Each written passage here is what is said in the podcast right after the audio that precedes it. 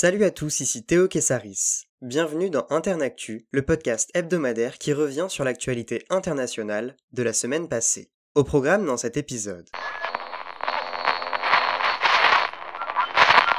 Il y a dix ans, éclatait la révolution de Jasmin en Tunisie. L'autocrate Ziné El Abidine Ben Ali était chassé du pouvoir par les manifestants sortis dans la rue. L'année 2011 signe alors le début des printemps arabes ayant essaimé dans plusieurs pays du monde arabe. Aujourd'hui, c'est un air de déjà-vu qui paraît s'installer à Tunis et dans quelques villes de Tunisie. Depuis samedi dernier, les confrontations entre manifestants et forces de police se multiplient. Tunis et Sidi Bouzid, le berceau de la révolution de 2011, sont les villes concernées par les soubresauts. En majorité, ce sont des jeunes Tunisiens qui envahissent les rues, protestant contre la situation économique du pays. Mardi soir, le premier ministre tunisien, Hichem Mechichi, a reconnu le caractère légitime de cette colère ambiante. Il a nuancé, je cite, La violence est inacceptable, et nous y ferons face avec la force de la loi. Le droit de manifester ne doit pas se transformer en droit de piller voler ou casser. Fin de citation. Les chants entendus il y a dix ans réclamant la chute du régime ont refait surface ces derniers jours. Alors que la Tunisie a imposé un couvre-feu face à l'épidémie de coronavirus, les manifestants militent pour des créations d'emplois et un rebond économique.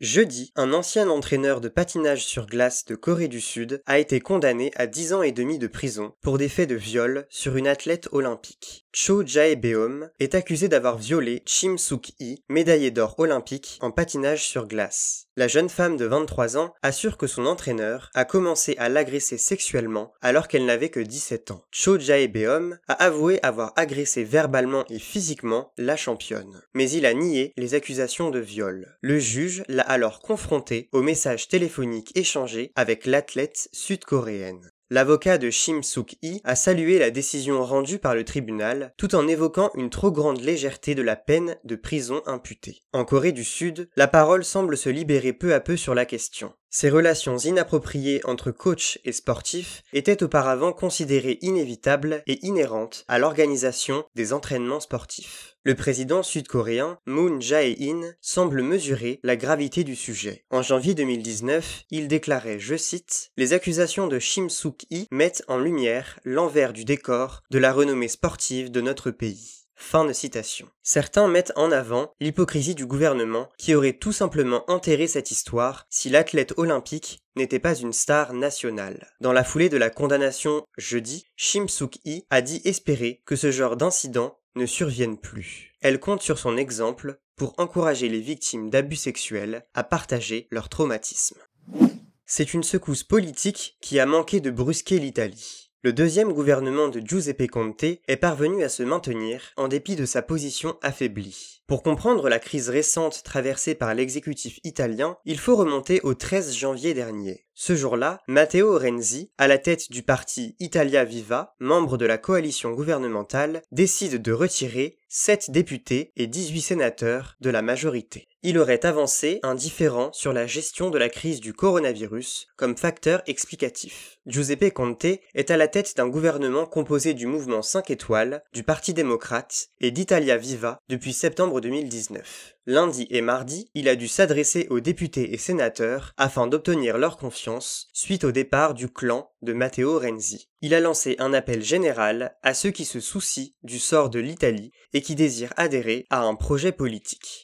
Il s'est déclaré prêt à élargir la majorité actuelle, je cite, à toutes les forces pro-européennes, aux libéraux, aux socialistes, pour faire barrage aux souverainistes. Fin de citation. Giuseppe Conte a obtenu la confiance du Sénat, s'assurant 156 voix contre 140 à la Chambre haute. Il n'est donc pas tenu de quitter ses fonctions. Mais il n'a pas atteint la majorité absolue de 161 sièges. L'obtention d'une majorité relative fragilise sa position ce qui rend plus urgent son appel à la confiance pour éviter des élections législatives anticipées. Son objectif est d'empêcher une probable arrivée au gouvernement de la droite et de l'extrême droite. La formation de droite Forza Italia, la Ligue de Matteo Salvini et le parti Fratelli d'Italia de Giorgia Meloni ont déclaré mardi s'être mis au travail pour construire l'alternative.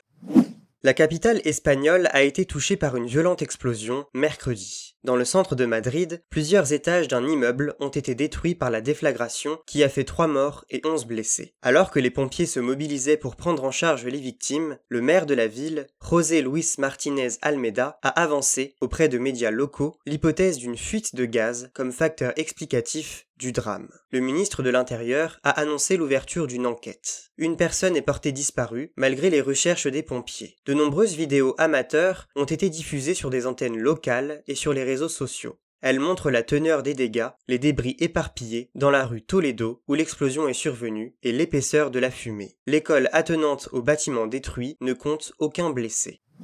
C'est une cérémonie d'investiture particulière qui s'est tenue mercredi au Capitole de Washington en guise d'intronisation du 46e président des États-Unis, Joe Biden. Deux semaines après l'insurrection du Capitole, 25 000 soldats de la garde fédérale étaient mobilisés sur place. En contexte pandémique, les citoyens de Washington étaient appelés à suivre l'investiture depuis chez eux. Le National Mall, ce parc s'étendant du Washington Monument au Capitole, n'était pas désert pour autant. 190 000 drapeaux y ont été plantés. Une manière de ne pas renoncer au caractère patriotique de cette journée. Aucun incident n'est survenu. Après plusieurs discours de sénateurs, Kamala Harris, suivie de près par Joe Biden, ont juré sur la Bible de protéger la Constitution américaine. Mercredi matin, le président sortant a quitté la Maison Blanche, dans la discrétion, souhaitant ne pas croiser son nouveau locataire. S'il n'a pas assisté à la cérémonie, fait inédit depuis 1869, le républicain s'est plié à la coutume de la rédaction de la lettre d'accueil du nouveau président. Que contient celle-ci? Pour l'instant, le mystère est total. À noter que le vice-président sortant Mike Pence a assisté à l'investiture dans un esprit de respect des conventions institutionnelles. Sur la base militaire d'Andrews, dans le Maryland,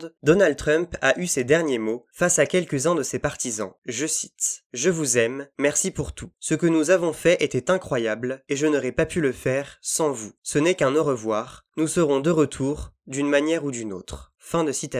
Sans prononcer le nom de son successeur, il a souhaité bonne chance et succès à la nouvelle administration. Il s'est ensuite envolé avec Melania Trump pour sa résidence de Mar-a-Lago en Floride. En 2017, Donald Trump avait signé 17 décrets en une semaine.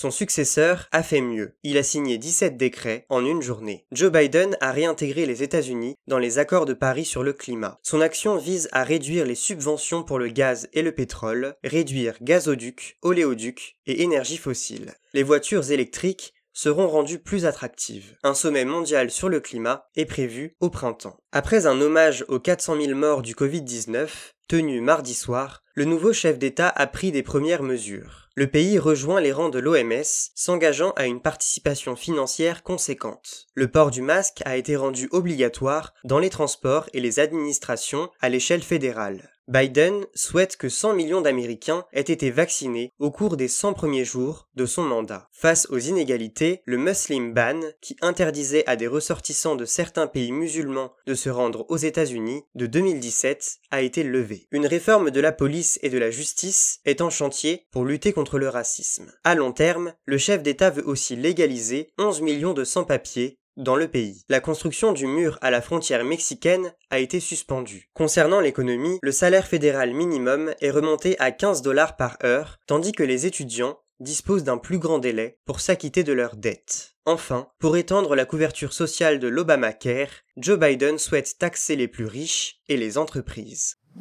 Le centre-ville de Bagdad, capitale irakienne, a été frappé par un attentat suicide jeudi. 32 morts et 73 blessés, c'est le dernier bilan évoqué par le ministère irakien de l'Intérieur. C'est sur la place Tayaran, où se tenait un marché de vêtements d'occasion, qu'une explosion est survenue. La prise en charge des victimes venait à peine de débuter quand une seconde ceinture explosive s'est déclenchée. Le personnel médical est mobilisé, en état d'alerte maximale, et craint une hausse du nombre de victimes. La place Tayaran est très fréquentée au quotidien. Elle a déjà été ciblée par un attentat suicide en 2018. L'attaque de jeudi a été revendiquée dans la nuit de jeudi à vendredi par le groupe État islamique. L'organisation terroriste revendiquait le contrôle d'un tiers du pays en 2014. Trois ans plus tard, Bagdad disait avoir défait les djihadistes. Les restants d'entre eux ont depuis gagné les zones montagneuses d'Irak. Les événements de cette semaine ont aussi relancé les discussions gouvernementales au sujet d'un report éventuel des élections législatives prévues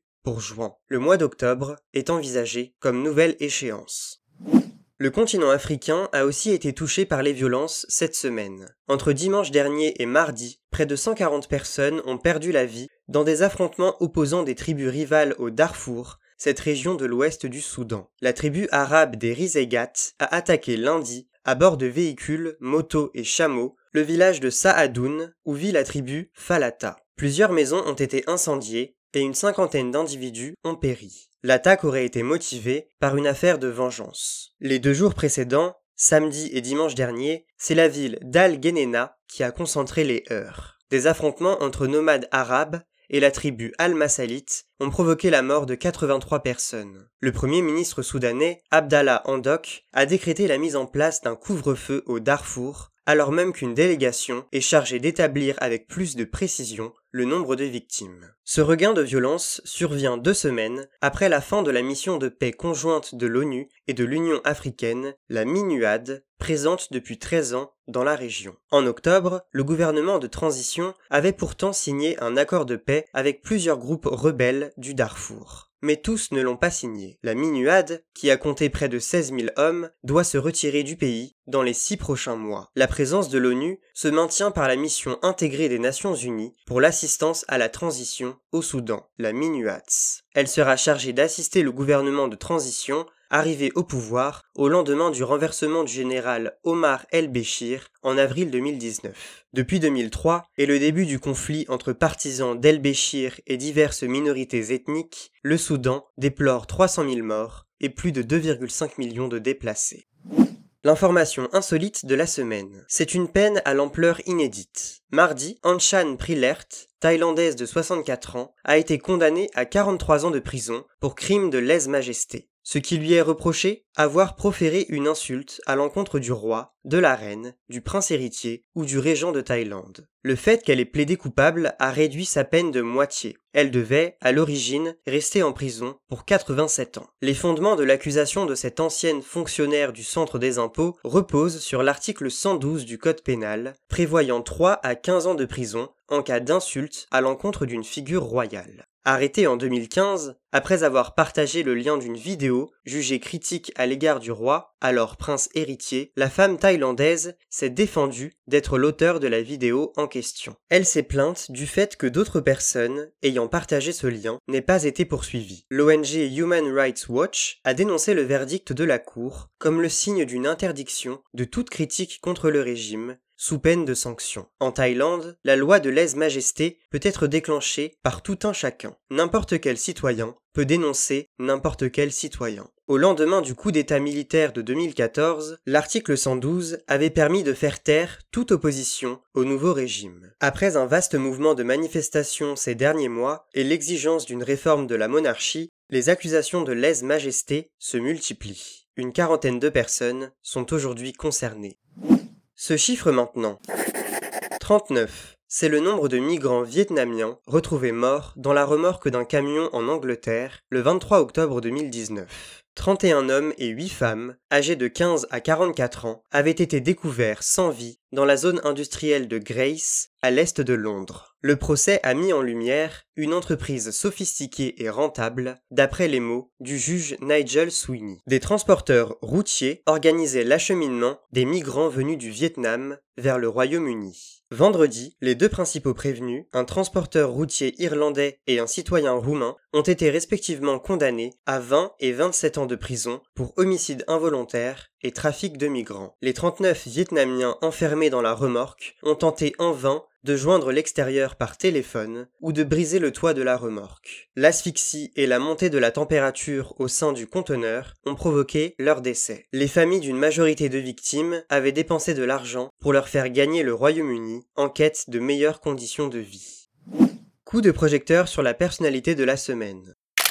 Elle a été officiellement investie vice-présidente de Joe Biden ce mercredi, un peu avant midi, heure américaine. Kamala Harris est devenue la première femme de couleur à occuper ce poste. À 56 ans, l'ancienne sénatrice de Californie affiche une énergie revigorante et semble prête à affronter les défis qui l'attendent. Enfant d'un père jamaïcain et d'une mère indienne, Kamala Harris est née et a grandi à Oakland, en Californie. Diplômée de sciences politiques à l'université Howard de Washington, elle aime rappeler son appartenance à l'association d'étudiantes noires Alpha Kappa Alpha. Entre 2004 et 2011, elle assure deux mandats en tant que procureure de San Francisco. De 2011 à 2017, elle endosse la fonction de procureur général de Californie. Elle est la première femme, et femme de couleur, à diriger la branche judiciaire de l'État le plus peuplé du pays. En janvier 2017, elle devient sénatrice de Californie. Lors des auditions des nommés au poste présidentiel,